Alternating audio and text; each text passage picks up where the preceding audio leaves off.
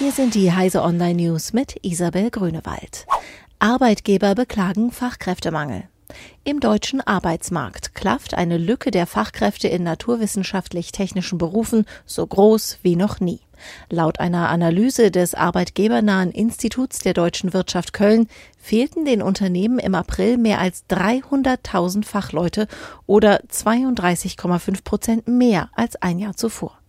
Die Engpässe von Elektrikern bis zu Ingenieuren wären allerdings ohne das dynamische Beschäftigungswachstum dank der ins Land gekommenen Flüchtlinge noch dramatischer, heißt es. E-Fail, was man jetzt beachten muss.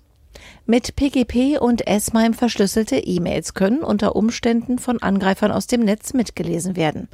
Die als E-Fail bekannt gewordene Schwachstelle betrifft die meisten gängigen Mailprogramme, die HTML-E-Mails empfangen und darstellen können.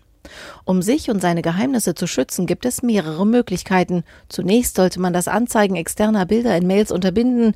Wer auch das Anzeigen von HTML deaktiviert und sich auf Plaintext beschränkt, ist nach aktuellem Kenntnisstand zunächst einmal sicher. Dashcam-Aufnahmen können als Beweismittel gelten. Dashcam-Aufnahmen dürfen bei Unfallprozessen genutzt werden, auch wenn sie gegen Datenschutzbestimmungen verstoßen. Das hat der Bundesgerichtshof nun entschieden. Das heißt, dass das permanente Aufzeichnen zwar nach wie vor unzulässig bleibt, über die Frage der Verwertbarkeit solle jedoch vielmehr aufgrund einer Interessen- und Güterabwägung nach den im Einzelfall gegebenen Umständen entschieden werden, so die Richter. Neue Hinweise auf Wasserfontänen auf dem Jupitermond Europa. Die längst verglühte Jupitersonde Galileo hat Daten gesammelt, die Wasserfontänen auf dem Eismond Europa nahelegen. Dort könnte es also die Zutaten für die Entstehung von erdähnlichem Leben geben.